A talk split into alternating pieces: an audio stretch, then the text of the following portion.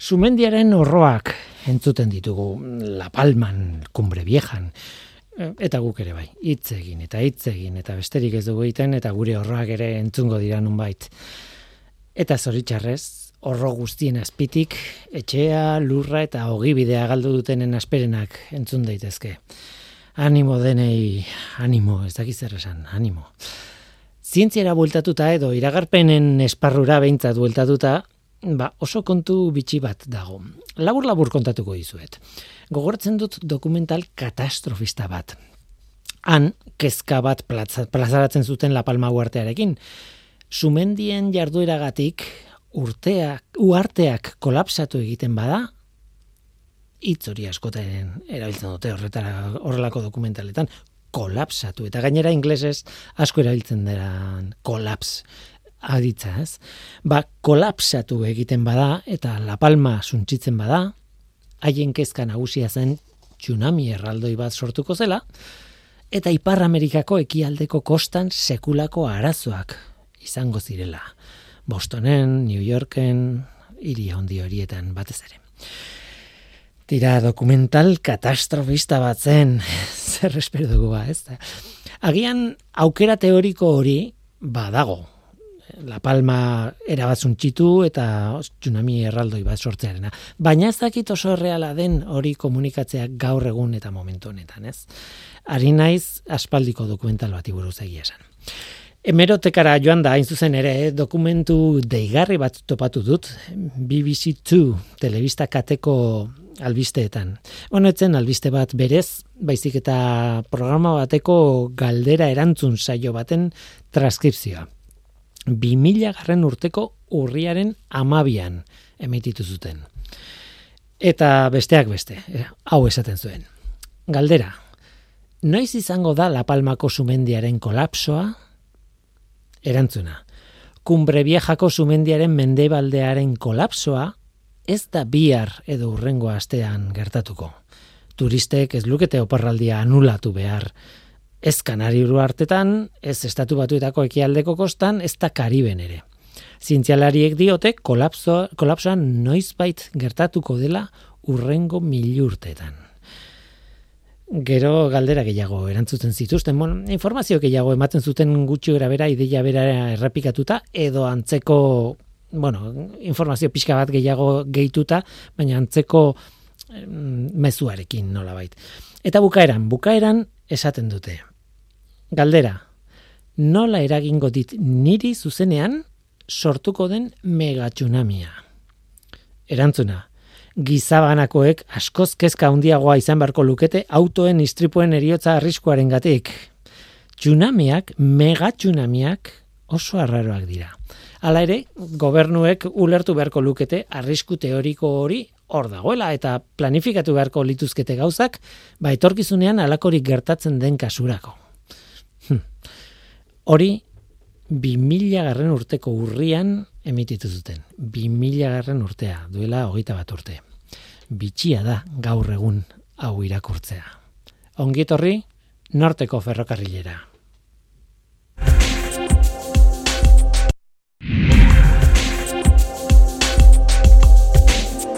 Euskadi Erratian, norteko ferrokarrila.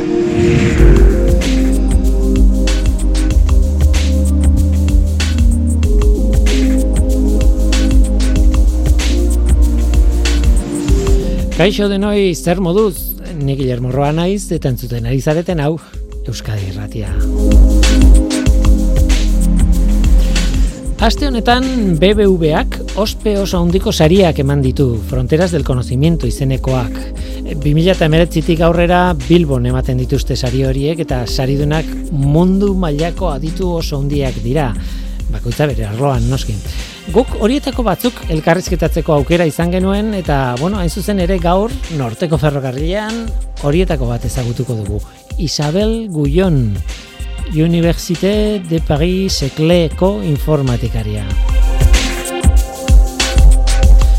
Isabel Guyon adimen artifizialeko izen haundienetako bada berak asmatu zituen bel laborategietan ba, makinek erabiltzen dituzten oinarrizko metodo batzuk datuak bereizi eta sailkatu alizateko. Eta gerora, bueno, goi mailako ikerketan aritu da adimen artifizialaren barruan. Sare neuronalak, bioinformatikako kontuak, eta abar luze bat bere, bere kurrikuluma izugarria da. Guretzat luxua da guion mikroaren aurrean izatea. Gero eta programa bukatzeko Teknopolis programari buruz ere hitz egin behar dugu. ETBko zientzia saioak denboraldi berriari ekin dio eta gaur nagor erramenteria eta Iñaki Leturia zuzendaria eta orkezle aurren ez urren biak izango dira gurekin. Guazen ba, hau da Norteko Ferrokarrila, zientziaz betetako hitzak.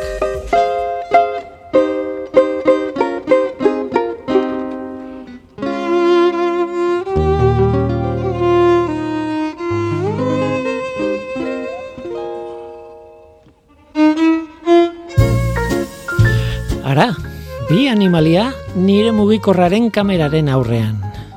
Ze animalia ote dira? Lau hankadunak biak, zuriak eta beltzak biak, puf, zaila izango da zein diren asmatzea. Ezberdina dira, baina izu, horrekin ez da nahikoa. Identifikatu nahi ditut. Egia esan lau urteko umeak adituak dira horretan. Haiek ederki dakite animalia bakoitza zein den, eta biak bereizten nola demontre egin guten, ez? Argazkia atera diet animaliei eta ume bati galditu diot. Eta esan dit, oh, oso erraxa.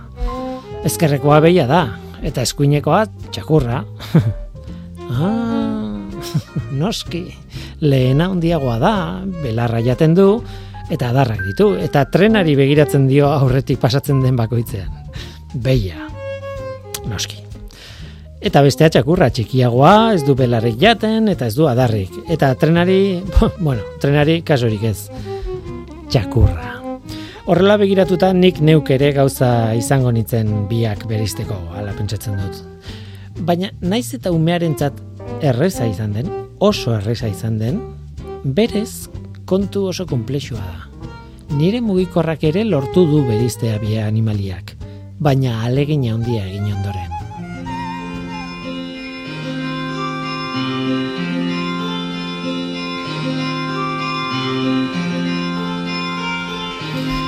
Onar dezagun, ez gaude eginda aritmetika egiteko. Bueno, bai, e, zenbakiak batu, kendu edo biderkatu egiten dugu, baina, bueno, eta konzentrazio handiarekin behar bada, zatiketaren batzuk ere egiten ditugu, ez? Baina ez pentsa, afarietan amala lagun elkartu eta kontua, badibidez, lareun da berrogeita mairu euro baldin badira, bakoitzak zenbat ordaindu behar duen kalkulatzeko komeriak izaten dira. Bueno, azken aldian ez, telefonan denok daukagulako kalkulagailu bat, ez? Eta azken batean telefonoa bera ordenagailu txikia da eta ordenagailuak bai oso onak dira aritmetikarekin. Baina ezberdina da adibidez aurpegia esagutzearen kontuarekin. Horretan gu gara oso onak. Garuna kableatuta daukagu. Aurpegi bat ikusten dugunean aurpegi bat dela konturatzeko eta ezaguna bada aurpegi hori edo aurpegi horren jabea, ba bueno, gai gara pertsona hori identifikatzeko ere. Makinek ere ikasten ari dira horrelako gauza komplikatuak egiten, baina kostatzen zaie. Adimen artifizialaren lana da. Galdera da beti berdina. Nola, nola egiten dute. Ordenagailuek hori hori egiteko. Ba, ikasita, gogo bezala txiki txikitan, aurpegien adibide pila bat ikusi, eta hortik nolabait ikasi egiten duz zer den aurpegi bat eta zer ez den aurpegi bat. Gaur egun gure telefonoek horixe egiteko gai dira, informatikariek ala irakatsi dietelako. Askotan bezala erreza da hori kontatzea, baina ez da erreza hori egitea. Ez, ez da erraza jakitea nolako programak idatzi behar diren, nolako estrategia informatikoak behar diren hori lortzeko, bueno, e, ez da kontu erresa eta, bueno, jakintza dago, handia dago horren atzean. Gaur egun berezia dugu, horretan aritu den pertsona bat, elkarrizketatu dugulako. Isabel Guion, Paris Sekle Unibertsitatekoa, haren izena ez da, oso ezaguna. Baina adimen artifizialeko beste edo zeinen izena ere, ez dugu esagutzen, ez bazaude esparru horretan sartuta behintzat, ez duzu esagutzen. Kontua da BBVak ematen dituen fronteras del conocimiento sariketan, bai, hor esagutzen dutela. Hain zuzen ere, mm, Isabel, Guionen lana baloratu dute eta saria eman diote. Aste honetan Bilbon. Guion aspaldian hasi zen ikertzen eta makinek ikasketa automatikerako gaur egun erabiltzen dituzten oinarrizko metodologiak edo metodo batzuk behintzat asmatu zituen. Adibide bat emango dizuet, agian ez, ez ezagunena, ez? Badakizue metodo matematiko hauek izen konplexuak izaten dituztela. Ez dago beste modurik. Horrela onartu behar dugu hori.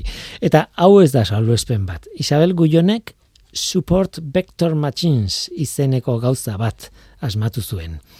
Nik laguntza vektore makinak deitu diet ez nago, erabat ziur itzulpen zehatza euskaraz hori den ala ez, baina hori erabiliko dut, laguntza vektore makinak. Izen komplexua dute, eta objektu matematiko komplexuak dira, baina uler daiteke zertarako diren edo zertarako asmatu dituzten informatikariek. Adibide klasiko batekin asaltzen da normalean kontu hau. Imaginatu ordenagailuak irudi batean fruta, bi fruta ikuste dituela eta identifikatu behar du zer den fruta bakoitza. Guk segituan identifikatuko genuke, bata sagarra eta beste udarea direla. Baina ordenagailuak ez daki zer diren sagar bat eta udare bat. Beraz, kontua ez da erraza. Trebatu daiteke ordenagailua teorikoki bakoitza nolakoa den ikas dezan eta hortik aurrera ea asmatzen duen. Bueno, egin daiteke, baina horrek ez du funtzionatzen normalean. Eta egia da, sagar batzuek udaren antza handia dute eta udare batzuek sagarrena. Zaila da identifikatzea non dagoen muga, ez? Hau da sagarra, hau ez, Bai zuzen ere hori da Isabel Guionek egiten egiten zuena, egin zuena edo asmatu zuena, ez? Algoritmo matematiko komplexu batzuk garatu zituen muga horiek detektatzeko. Laguntza vektore horiek dira algoritmoak. Haien bitartez ordenagailuak mugak jarditzake sailkapenean. Alegia esan dezake hauek hemendik ezkerrekoak sagarrak dira eta beste hauek udareak. Eta sagarrak eta udareak bereiztea Bueno, ber, erraza dirudi, ez? Baina adibidez kontua baldin bada proteina batekin enkajatzen duten molekulak diskriminatzea, honek bai, honek ez, honek problema ditu, honek ez dakizer, ba, botikak bilatzen dira horrela adibidez, ba, askoz, askoz komplikatuagoa da kontua. Erabiliko beharreko laguntza vektorea askoz komplexuagoa da. Tira, ikasketa automatikoa, machine learning, irakatsi ordenagailuari gauza bat egiten, eta seguru asko, seguro asko, Isabel Guionen lana ari zara erabiltzen. Ona hemen, arekin egin genuen elkarrizketa. Norteko ferrokarrila, irrati adimenduna. Isabel Guion, Université de Paris-Seclé, eh, I don't know if I have... Ez dakit ondo hauzkotu dudan. Adimen artifizialean eta big data eta sare neuronaletan aditu azara, dena zara. Mila esker zure denbora gurekin partekatzeagatik eta irratxe jo honetara, etortzeagatik. Thank you for sharing your time with me and to coming to this radio show. Thank you for. Eskerrik asko gonbidapenagatik eta adimen artifiziala hitz egiteko aukera emateagatik. Ikasketa automatikoaz. Adibidetatik ikasten duten sistemez alegia. Placer bat, e, tira, nire kolaboratzaile batek, gorka azkunek, Euskal Herriko Unibertsitatekoak, maiz hitz egiten du neurona sarez eta ikasketa automatikoari buruz, eta galdetu nion, zein da Isabel Gullon? Eta esan zu, wow, Isabel Gullon bikaina da, ikertzailea handia. Egi esan, duela hogei urte gutxi grabera, algoritmo, oinarrizko algoritmo batzuk asmatu zenituen. Well, so they are Uh, Ikasketa automatikoan metodo asko erabiltzen dira. Neurona sare artifizialak aipatu dituzu. Eta hain zuzen, neurona sare artifizialetan egin nuen doktoretza. Horretan ari nintzenean, zenbait metodo konparatu nituen. Tartean, nukleo metodoak deitzen direnak. Eta gero, BAPNIK irakaslea ezagutu nuen. Bel laborategian, metodo mota asko aztertu genituen. Laguntza vektoreak erabili genituen. Irurogeiko amarkadan asmatutako metodo bat. Datuen diskriminatzaileen adibideak baitira. Adibidez, udareak eta sagarrak bere nahi baditugu, sagarren antza duten udaretan eta udaren antzerako sagarretan jarriko genuke harreta. horien arteko mugan um, funtzionatzen dute laguntza know, Eta um, konturatu nintzen, uh, algoritmo that eta nukleo metodoa kombinatu nitzakela. Nire senarrak, Bernard Bozerrek, implementatu zuen kombinazio hori. Eta nahiko ondo funtzionatu on, zuen. Hainbat gauzatan aplikatzen hasi ginen. Eta gero, Bernard Eskolkolfekin, beste Bernard batekin, esparru oso bat garatu zuten nukleo metodoen inguruan. Eta urte askoan ekin nion esparru horri. Um, Nire lehen amodioa, hau da, uh, sare neuronalak, ordezkatu zituen. uh, Ez so, uh, baina bi esparruak nituen leian my nire lanean. Hala ere, praktikan ez dira lehiakideak. um, Oso osagarriak direla uste dut. Oinarrizko ikasketan, sare neuronalak eta laguntza vektoreak kombina daitezke. Orain, jende askok kombinatzen ditu. Eta teknika ahaltsuagoak sortzen ditu. using, support vectors. And many people are now, you know, combining uh, these ideas and creating Okay. more powerful techniques. Sorionak sariagatik esparru askotan lan egin duzu eta baliteke ez duk nire pertzepzio bera izatea. Sare neuronalak oso onak dira, oso erabilgarriak, baina bueno, garai batean ideia ona ziren, baina ziren ere egingarriak. Doktoretzan nengoela duela hogeita bost urte inguru. Orain beste kontu bada. Orain egingarriak dira. Exactly. Been a, a turning Hori da. point when, Inflexio uh, puntu bat egon zen. Neurona sareak eta bestelako ikasketa makinak trebatzeko adinako datu eskuragarri zirenetik, makinek gizakion uh, gaitasuna match, you berdindu know, zuten. human capacity or Batzuetan gainditu ere egin zuten. Gizakion datu kopuru handiak prozesatzeko gaitasuna oso limited. mugatu Oraintxe bertan, esate baterako, makina bat trebatu daiteke Go jokoan jokatzeko. Ehunka partida erakutsita. uh, Modu horretan, this exceeds giza gaitasuna human gaindituko du gutxienez kasu gehienetan. uh, Ustekabekoa izan zen, Go jokoaren txapelduna uh, makina batek gainditu zuenean. Pentsatzen genuelako hori oraindik urruti zegoela. Jakina, Horrek jendearengan itxaropena eta beldurra eragiten of ditu. Beldur dira, makinak by super people gizaki thinking bihurtuko are diren. Baina nik uste dut aukera handia dela. Eta ez dugula um, beldurtu behar. Ustiatu egin ahead beharko genuke ordea, uh, eta ahalik eta biztanleria segmentu handienaren esku jarri. uh. Iraultza batean gaude. Iraultza handia neurona sareekin eta ikasketa makinekin. Ados zaude? I think that yes, we are at the beginning of it. The uh, Bai, first eta uste dut iraultzaren hasieran gaudela. Asko zabaltzen ari baitira lehen lanak. Batez ere, datuetan patroiak topatzen dutenak. Orain, gure telefonoetan eta gure ordenagailuetan, ikasketa automatikoko produktu asko daude. Aurpegiak ezagutzen dutenak, edo itzulpen automatikokoak, batzuk aipatzearren. Ikusmen artifizialeko aplikazio asko ere badaude. Batez ere, sare neuronal konvoluzionalei esker. Hain zuzen, hoiek New Jerseyko Bell laborategian garatu zituzten. Han egin nuen lan. Eta aldi berean, bektore makinekin lan egiten genuen, osagarriak direlako. Adibidez, demagun neurona sare bat trebatzen duzula irudi bat segmentu txikietan zatitzeko. Marra eta gurutze itxurako zatitxoetan. Gero ber konbinatu daitezkenak. Datu askotatik abiatuta egin dezakezu hori. Baina espaldin badaukazu datu asko, eta dauzkazunak ezpadirazuk behar dituzunak, Adibidez, imaginatu trebatu nahi duzula zure sistema aurpegiak ezagutzeko. Baina dituzun irudi gehienak objetuen irudiak direla. Beste mota bateko datuak dira. Baina demagun, umeen aurpegien irudi gutxi batzuk ere badituzula. Sistema trebatu izateko, adibidetan oinarritzen den metodo bat behar duzu. Bektore makinen bidezko adibidez. Eta ez, ikusten dituen ezaugarrietan oinarritutako metodo bat.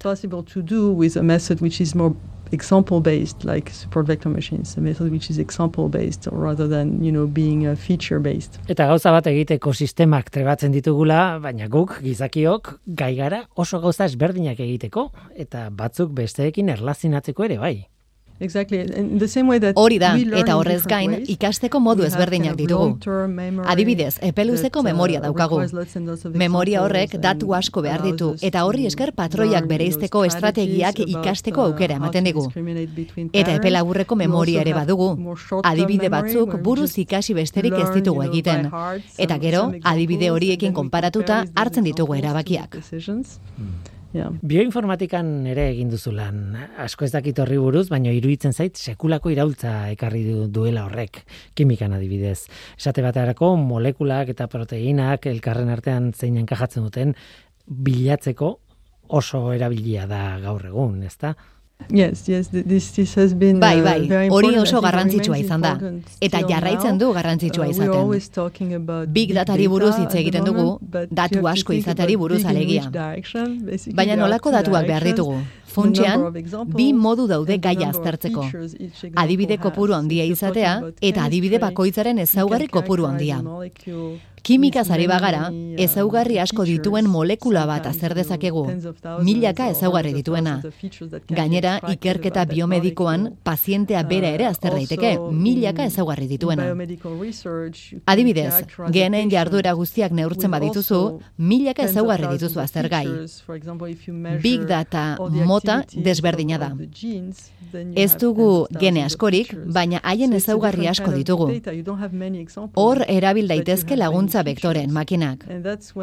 Horregatik erabili dira asko biomedikuntzan, eta orain, kimikan ere bai. Hain zuzen, duela gutxi, uh, kimikari batek deitu zidan hitzaldi bat emateko. Uh, Kimikak, uh, geroz eta gehiago erabiltzen dituelako metodoiek. Uh, chemistry has now uh, been using these methods uh, quite extensively. Lan egiten dudan fundazioan, bueno, adimen artifizialeko langileak daude, ikertzaileak, ingelesaren eta gaztelaniaren itzulpen automatikoan egiten dute lan euskerara. Eta uste dut, frantzestik ere bai, ez nago erabat ziur. Baina arazoa da euskal euskara ez dela oso hizkuntza handia, ez du korpus handirik, ez du datu handirik. Beraz, lan ona egin behar duzu informazio ateratzeko dauden testu gutxi hoietatik eta horretarako makina bat entrenatzeko. E, lortzen ari dira ez, san behar da itzultzailea fidagarria dela, baina ez dakit jendea konturatzen den zenbaterainoko lana egin behar den adibide txiki horietan. Yes, I think people often think that Jendeak uh, askotan pentsatzen du zaila dela datu asko izatea. Baina datu gutxi uh, izatea da egoera zaiena. Eta hain zuzen, hasiera batean, Bapniken teoriak asko lagundu zuen.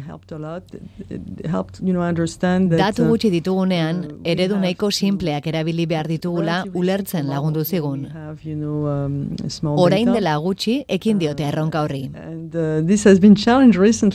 Bitia bada ere, sare estuak dira. Datu gutxi maneiatzen dituzten neurona sareak. Teoria komplexua dago horren azpian.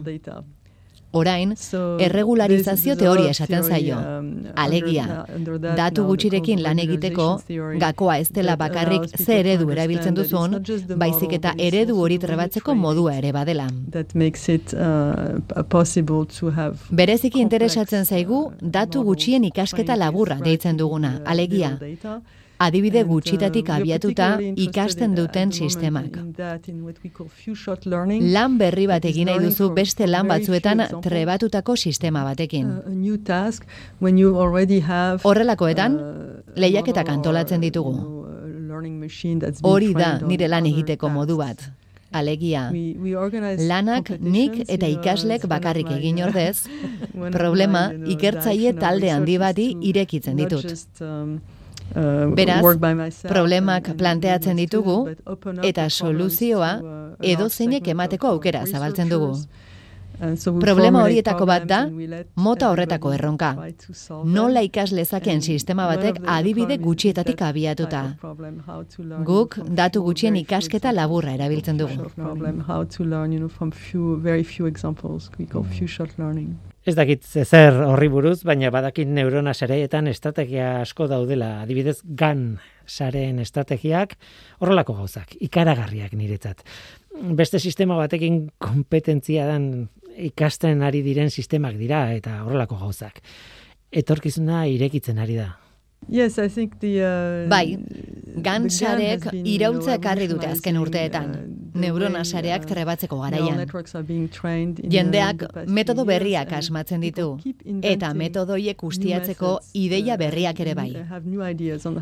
Egin dugun gauzetako bat datu artifizial errealistak sortzea da. Helburuetako bat pribatutasuna babestea da ikertzaileen eta ikasleen eskura jarri nahi genituzkelako datu batzuk. Haiekin lan egin dezaten. Uh, data that they can train eta beraiek ere treba daitezen ikasketa automatikoan. Uh, Baina datu horiek askotan uh, pribatutasun kezkak ekartzen dituzte um, edo balio komertziala dute. Beraz, ezin dira besterik gabe zabaldu. Arazo handia uh, izan da azkenean datu pribatuak askatzeagatik salatutako enpresa handi batzuentzat. Beraz orain, oso zuhurrak dira. Eta hori txarra da ikerketa komunitatearen zat.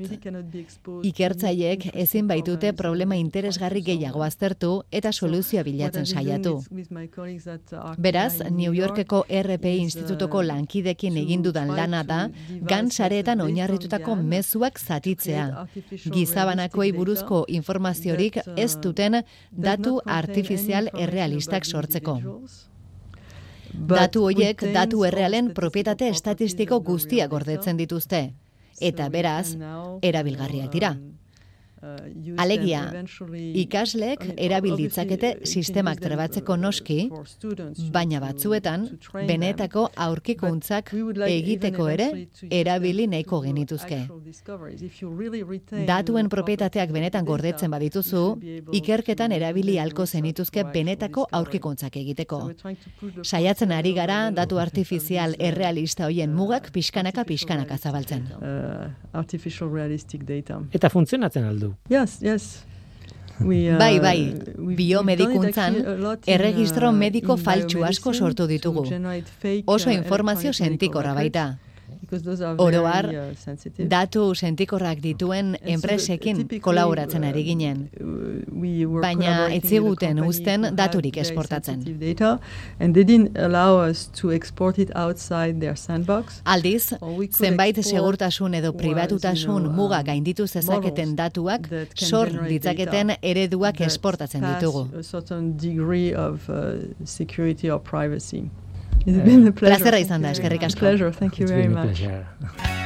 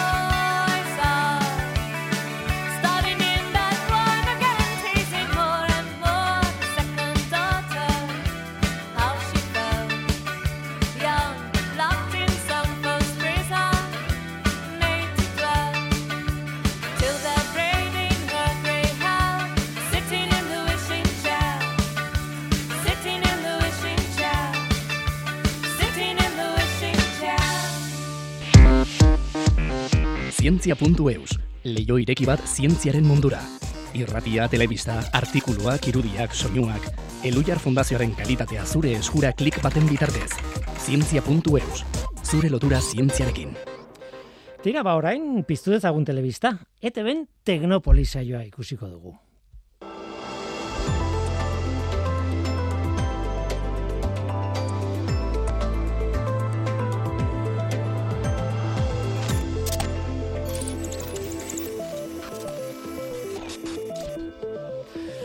Nagore, rementeria, argote, kaixo, ongi etorri. Kaixo, eskerrik asko.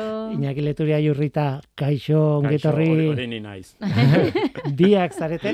Eta, bueno, hori kontatu beharra dago. Zenbat metro ongo dira nik lan egiten dudan maitik zuen maira.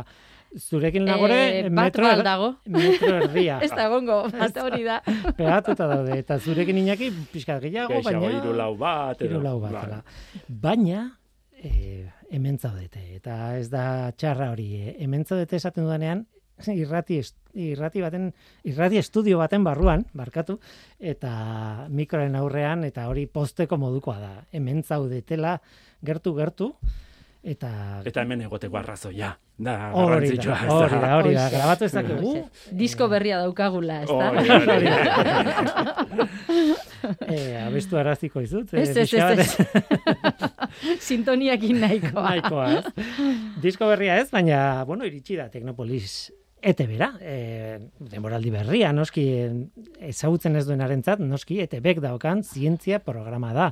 Eta bikatetan ematen da gainera, ETB batean euskaraz eta ETB bian gaztelaniaz. Eta bueltan zaudete, asteburu honetan, lehenengo programa. Buelta. Hor, eh, arduratu nau ezagutzen ez duenarentzat. Inor egon da Teknopolis ezagutzen ez Ba, duen. eh? zergatik, ez? Zergatik, ez? Irrati izale amorratu batek telebista ez du askorik ikusiko. Ta, agien bakarrik ezagutzen gaitu, ba, denboraldi hasieran hona etortzen garelako. No, adibidez. Benetan ez duen piztu nahi, eh? Zea, ez da bai dau, eh? ez dakit, eh? Irratia eta telebistaren artekoa, gu oso irrati zalea gara. Orduan, Men, etxean bezala batera, gaude, bai, batera zein bestera, gu alde, alde. Gehiago kezkatzen hau norbaitek ezagutzen ez badu ematen du ni mm, bueno esaten dudala oi, bueno ematen dio dela oi hartu pizkat Ez, eta, ez, ez, eta ez ez. etzen hori nire intentzia Dena dela, barkatu, e, e, nik uste dut aipatu behar dugula, e, ordutegian aldaketatxo daukagula asteburu honetan, izan ere, betik orduet, ordutegiarekin jarraituko dugu, berez, astero, astero, ba, larun batetan ETB baten, ordu bat erditan, eta ETB bin, igandetan, ordu berean. Baina justu lehenengo saioa daukagu, ba, pixkat, oe, gure ordutegitik, kanpora baina erreza dago horatzeko. Gaur egunen ondoren da. Gaur egun, eguraldia eta teknopolis, larun batean. Orduan, ba, bueno, denak gonbidatuta. honetarako plana, ez? Ba- Badaukala jendeak, ez da? Hori da, hori da nola, nola nahi ere eguerdietan eh, hori da. Horrela utzita Nik esaten dudan bezala, e, bermut garaian, edo sukaldean ari zarenean, ez, ba, Teknopolis eh, hor sukaldeko telebistan, piztuta izatea, ez da txarra, ez da? Bai. Ez, ez. Eta bestela beti dago aukera. Zauritxo bat edo Interneten, beste, edo edo- nahi eranen, edo hori da momentu egoki ez bada, beste planen bat badauka norbaitek, egon daiteke. Baten bat. Barkatuko diogu, zuzenean ez ikustea. Hori da. Egia da, irratia entzuten ez duenarentzat, bueno, bai, programa mota hau batez ere, ez norteko ferrokarrila bera, bezik eta beste batzuk ere bai, sarean, eta beste batzuk entzun daitezke podcastean, eta nik uste dut podcasteko entzule pila ditugula. Bai. Eta zuen kasuan ere bai, nik esango Bai. nuke ere bai. Nik uste saio espezializatuak batez ere arrakastatxua direla horlakotan, ez da? Ba, jarraitzaile finak dituztenak, baina ordutegiagatik, etzerelako ondo moldatzen edo, ba, beste momentu baten, nere, gainera, normalean izaten dira saioak, edozoin momentutan ikusi ditzakezunak, Mhm. berdin du, aurreko denboraldikoa bada ere, Eta gainera gaia nahi interesa, interesatzea zaizu, zatituak ere bai. Eta satitxoak. Reportaje solteak. Bai. E, nola esaten zaio e, ikusten den podcast bati? Eh, Podcasta entzunezko Eh, bakarrik da? Galdetzen dute, eh? Podcast gaina hitza iPodetik dator? Horregatik. Eta ba, iPodak pantailadunak ere atera zituzten, ez da? Hala? nik uste dut desbideratzen ari garela. Asko, Bai, asko. bueno, Bueno, gure iPod diska pan- saltzera etorri gara. Hori da. Ez, egiten dezagun gure Nola nahi ere, diskaz. iPod eh, pantailadunak eta hori eh, telefono mugikor deitzen diogu. Ez? Bai, bueno, bai. gaur egun hor tekno, hor ere Teknopolis. Ere. Eh, Osea, txiki txikian. Tira, guazen hitz egitera pasa dugunaz, ez? E, aurrean dugu denboraldi berri bat, era bat ezberdina zergatik, ba, aurrekoa pixka, xelebra izan zelako, ez pandemia bat pasatuta, eta, bueno, eragin izan zuen, eh, lan egiteko moduan, planifikazioan, erage, eh, zemotako eh, gonbidatuak lortzen dituzun, mm -hmm. zemotako irudia grabatu itzakezun, eta noski edukian. Bai, urte terdiz eragin diguzu zenean, en, a, duela bi denboraldi, ba, rapatu gintuen itxialdiak emisioaren ba, erdian, eren bat egina genuela, eta eta orduan bai, en antolatu behar izan ginera, ba etxetik lana egiteko eta hor eta gainera neurri hartzen hartzen ziren neurriak ere guri asko eragiten ziguten eta ba nola grabatu maskarak bai ez non kanpoan barruan eta hori bueno guretzako alde batetik oso ondo zegoen horlako zalantzak eta izatea, izan ere bagenekielako hori da, jendeak ere zalantza berak izango zituela, eta horiek ere argitu behar zirela. Hori da, guk erantzunak, emateko pres geundela, edo, baina, bai. ez da, ez da iruditzen, e, aztu egin dugula, pasa den hau, ez, e, garai gogorra, mm, kako txarteaz, neurri, neurri batean esango dut. Oraindik maskara bat jantzita gaude. Gaude. Alaxe da, ez, baina bai. batetik ohitu egin gara, beti mm. maskara musukoa e, eramaten, bai. baina bestalde batetik garai txarrak e, nik uste dut oso humanoa dela, bai. baina e, azteko joera dugu, ezta? Sano ere izango da. Bai, bestela ze karga, ezta? Horrexegatik agian denboraldi hau planteatzeko garaian, ba, vale, esate genuen, ez dugu alde batera utziko COVID-a hor dago, koronavirusa hor dago, pandemia oraindik, zatote, ja, pandemiaren amaieran gaude, bueno, bale, baina oraindik gauza asko daude, e, gertatzeko eta ikusteko gauza asko ditugu, ez dugu alde batera utziko, baina protagonismo hori ez du izango denboraldi honetan. Behar denean, arreta jarriko diogu, baina gai pila dauzkago, e, gai interesgarri asko jakimin handiarekin gaude gai askorekin. Nik uste dut guk ere ez dakit, normaltasunera edo itzuli nahi dugula, ez da? Mm. Eta hortengo bai. denboraliaren leloa hori izan daiteke, ez da? Bai. bat normaltasunerantz e, datorren teknopolis, ez da? Ez honetako aurkezpenean ni oso txistosoa naiz, eta esan e, hau, normaltasuna dela ematen du, aurten teknopolisen e, ez da anagalarraga agertuko. Bai. Bueno, nik uste du, bai, agertuko dela, ba, oraindik ere, baina ez, mm ez, e, e, pandemia edo sindemiaren inguruko erantzunak emanaz ez da ez dugu behar anaren e, laguntzarik hori ere kako txartean jarriko dugu. Mhm. Eta hori ere nola bai normaltasuna izango da, ezta? Bai, atzo bertan ikusi genuen hau zao programan, telebistan, e, nagoreztu izan zinen, ilazki serranorekin, eta esaten zenion, ba hori, beste mila gai gelditzen dirala hor, e, zientziatzen gelditu. Etzen gelditu, etzen gelditu, eta guk ere hor gai pila bat, genituen gure zerrendan, ezta? Batzuk, ba, pena handiz, ba, agian etzelako momentua ere gai hoieta hitz egiteko, esate adibidez osasunarekin lotutako gai asko, esate minbizia, orain hitz egingo du min, dugu minbiziaz. Bai, ez da garaia. Ez da momentua, baina gero hitz egin genuen aurreko denboraldian e, hartu genuen programa oso bat minbizia hitz egiteko, ez da? Ba, baita ere, merezi. Zebitxia hori esan duzula, ze joan den astean, nordeko ferrokarrilan, iker badiola egon ah, zen, ba, justo, bai. minbizia ikertzen duen, eta haiek bapatean laborategi gabe gelditu ziren. Eta baina zer egin dezakegu eta konturatu ziren eh, COVIDean badago proteina bat minbizian ere funtzionatzen duna, bueno, giza proteina bat, furina, eta orduan, claro, guk badakigu nola blokeatu proteina hori, orduan zergatik ez dugu aplikatzen COVIDean. Eta beak esaten zuen azkenean bukatu zutela bi lerrokin, bi ikerketa bai. lerro garatzen mm bat garatu beharrean, ez? Bai. Oso historia polita da, eh, eta bere fruituak eman zituna gainera, ez? Azkenean gertatu dena da, eh, bai teknopolisen kasuan eta bai medikuntzan ba lentasunak izan direla, ezta? Mm -hmm. Ba, mhm. medikuntzan lentasuna bazen koronavirusa zuena sendatzea eta gero ondorio txarrak ere izan dira, beste gaixotasun batzuk izan, izan dituztenak e, aztu egin dituztela mhm. gero ondorio larriekin edo kaltigarriekin. Ba, teknopolisen kasuan beste gai mm, batzuk mm, hor e, albo batera utzi ditugu bai. eta orain da garaia berriz ere pixkana pixkana ateratzeko eta eta lantzeko eta aztertzeko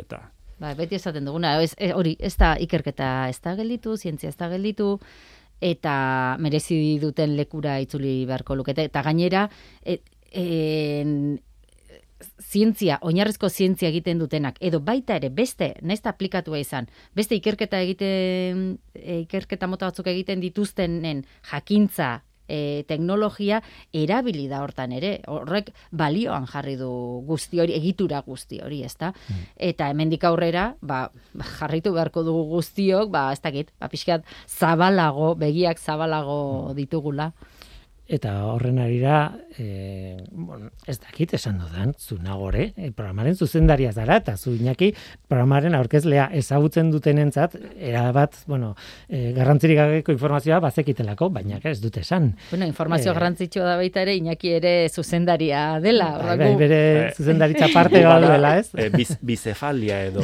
buru, burubiko saio bat gara. Bai. eta aritu zarete esaten, bori, beste gai batzuetara begiratzen edo berriz ere begiratzen hasi zaretela eta in zuzen ere lehenengo programari buruz hitzein behar dugu mm -hmm. honetan eh, antenan zaudete. Ja ez dago aitzakirik venga saldu dezagun gure diskoa.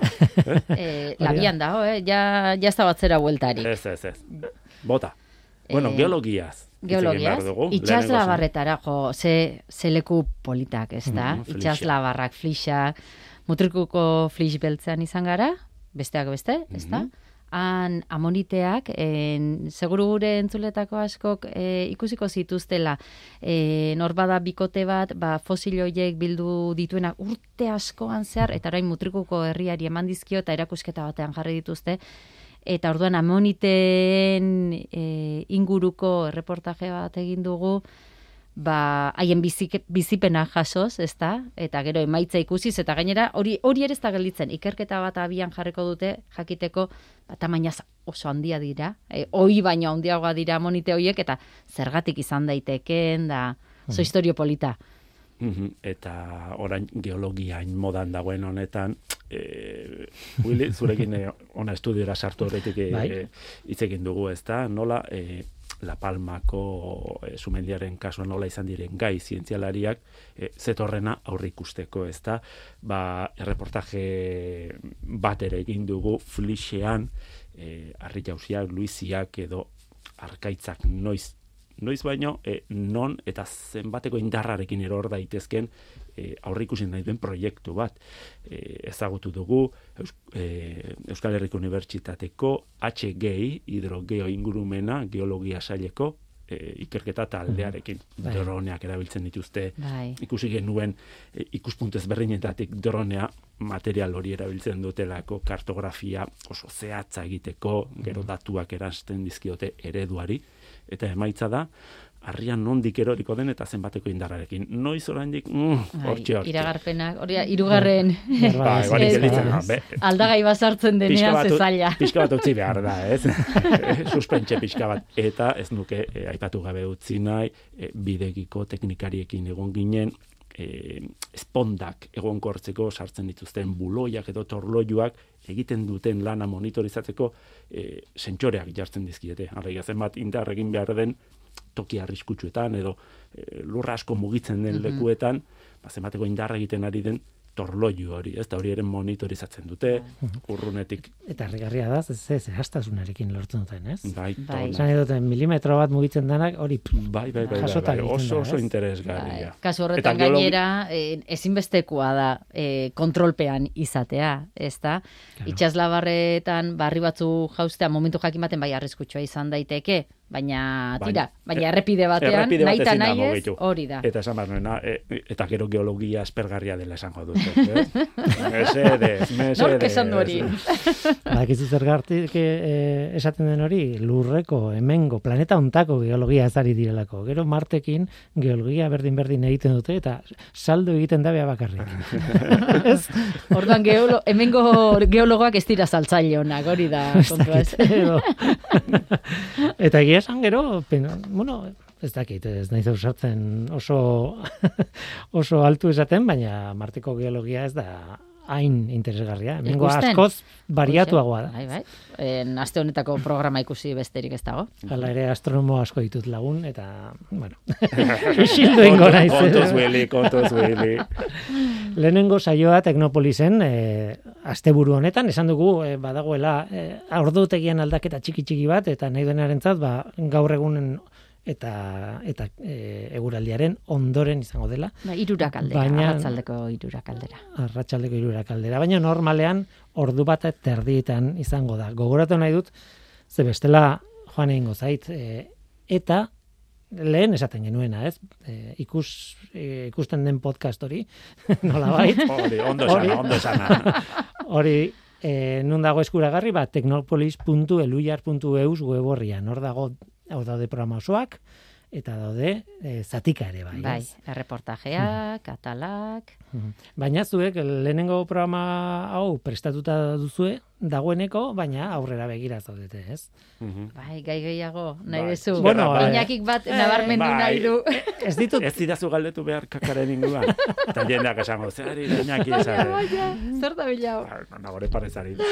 Banekin, Eh, banekin. Ez, a ber, e, gai hau aspalditik nuelako Bai. begiz jota, ez da? E, alegia, e, mikrobiota gure esteetan dagoen, ez? E, bizitza horrek, ba, gure osasunean duen eragina. Eta, kasualitatez, bizkaiko enpresa bat aurkitu nuen, e, kaka emaileak e, dituena bere plantillan, eta gero lehen gai horrekin egiten duena e, sendagaia. Eta alegia da, e, Clostridium difficile, hor, esteetan gertatzen diren e, infekzio antibi, antibiotikoen bidez oso zailak direnak kontrolatzen, ba, e, kaka, trasplanten bidez kontrolatzea lortu dute, eta lehenengo sendagaia e, irtetzea da merkatura Europako e, medika- medikamenduen agentziak onartua. Eta hortik aurrera e, zabaltzen da etorkizun oparoa. Zer eta, ba hori, e, kaka, kakaren gainean eraikia. gorotza esan, gorotza. Hori da. Finagoa. Et- eta, eta gai gehiago ditugu nagore orain. Bai. Nire, nire momentua pasada. Bai, gai gehiago aipatuko ditu, armiarmak, armiarma Zein sarea. irudi politak ikusi ditudan, eta ez ditut denak ikusi. Bai, eta ze gauza, eh? Ikusten ditugu eta denak antzekoak iruditzen zaizkigu, eta azteko ba, espezie pila bat daude, eta bakoitza gainera bere estrategia dauka, sarea nola egin eta nola izatu zertarako erabili eta bar, oso polita. Beste bat botako dut. En, elikadura jasangarria. Ze gauza ez da, en, asko gara munduan, asko behar dugu, elikagai asko behar ditugu, eta ze zaila modu jasangarrian egitea hori. Nik uste dut, geroz eta gehiago pentsatzen dugula, hortan ez da bakarrik ontziratzea eta baizik eta zer jaten dugun, ez da? Bai, Ba, ez, jaten duguna gure osasunari eragiten diola eta mm, baita planetaren osasunari ere. Hori da leloa, bai. Hori da, osasungarria eta jasangarria. Ez dakit tokatu zaizun, baina igual e, hiri handi batera joan, Madrida, Bartzelonara, edo Londresera, edo, eta begiratzen zu ingurura, eta nola demontre lortzen dugu pertsona hauek guztiek jatega egunero hemen. Bai, Zenbateko elikagai kantitatea sartu behar da hiri honetan, bai, hau mantentzeko nola Bai, ez? bai, bai, ikaragarria da. Da.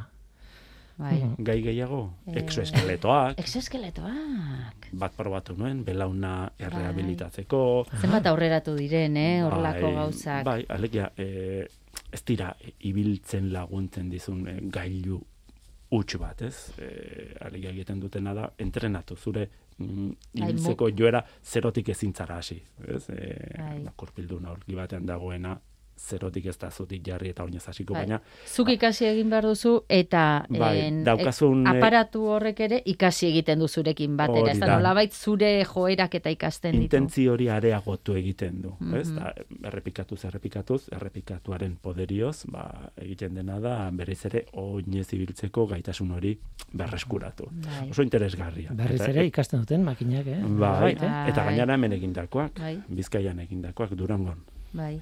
Ikusmen artifiziala ere, bai? Baita, e, ikusmen artifiziala zertarako, e, galdera egin nion, ikertzaileari, Natxo Argandari, Hau. zen, no, zertarako, behar bada, azkarrago bukatuko du, zertarako esten erabiltzen esan da. Behar bai, bai, hor bertan. guztietan dagoelako ikusmen artifiziala eta adimen artifiziala, ezta? Mhm. Oso modan dauden kontzeptuak eta adibideak ikusgarriak, beste txiste bat. Ba, ikusi nahi du dituenak, Ikus ditzan. itxoin beharko du pixka bat, ez? Eh, Hori da, Bai. mm, oraintxe labe, Etorriko da, labean sartu dugu eta puntxo-puntxoan aterako dugu. Tira, Teknopolis saioa berriz ere esango dut iritsi da, ber bueltan ETB-ra, ETB batera eta ETB bira, eta normalean, normalean, larun batetan, ETV batean izango da ordu bat erdietan, eta normalean igandetan, ordu bat erdietan izango da e, gaztelaniazko bertsioa. Gora normaltasuna. e, maskara gabe ikusiko zaitu guineki. Mm, bai, zore txarrez. Edo zore, Lehen... Bizarra zurituta. Bai. Aipatu behar nuen, eh? Lehen, ba, aitu, oitu ginen zu maskara gabe adibidez ikusten, etxetik bertatik, etxe bai. barrutik e, aurkezpenak egiten zen. Horixe etorri zait gogora, bai. e, esan dugun lantzen gara izaila bizi izan ditugu, baina etxean nire kamera jartzen bai. nuen, e, eta aurkezpenak egiten nuen. Bai. Nire egon gelan. Bai. Eta gaizkitxo. Pijametan. Eh, bueno, nola ger... Ez da pentsatu ere. Baina nola gerriti berezten ikusten. Ah, Bakoitza nahi duena pentsa dezala. Auskalo zer dagoen horaztia aldean. ba, Teknopolis programa. E, ikusteko eta imaginatzeko e, edukia ematen duen programa interesgarri bat. Zientzia programa, eta ben nola nahi ere nagore rementeria zuzendaria eta inaki leturia orkezlea. Eskerrik asko gurekin izategatik. Eskerrik asko guli. Bai, urrengora arte. Onaino lehen saio hau gurekin Isabel Gullon, Nagore Rementeria eta Iñaki Leturia irurei eskerrik asko. Eta baita zuri ere entzule, badakizu, gu hemen gaude. Norteko abildua eitb.eus elbidean. Gaur teknikaria Mikel Ola zabal izan da eta mikroren aurrean ni Guillermo Roa, Eluiar Zientzia taldearen izenean. Datorren astean gehiago, ordu gertan da izan. Agur!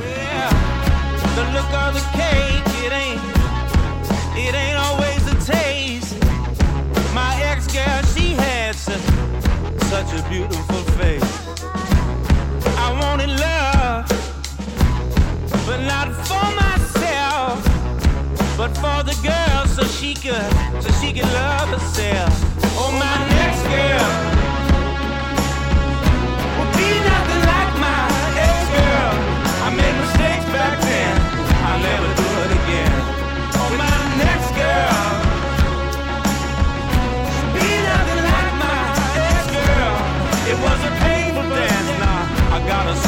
Yeah.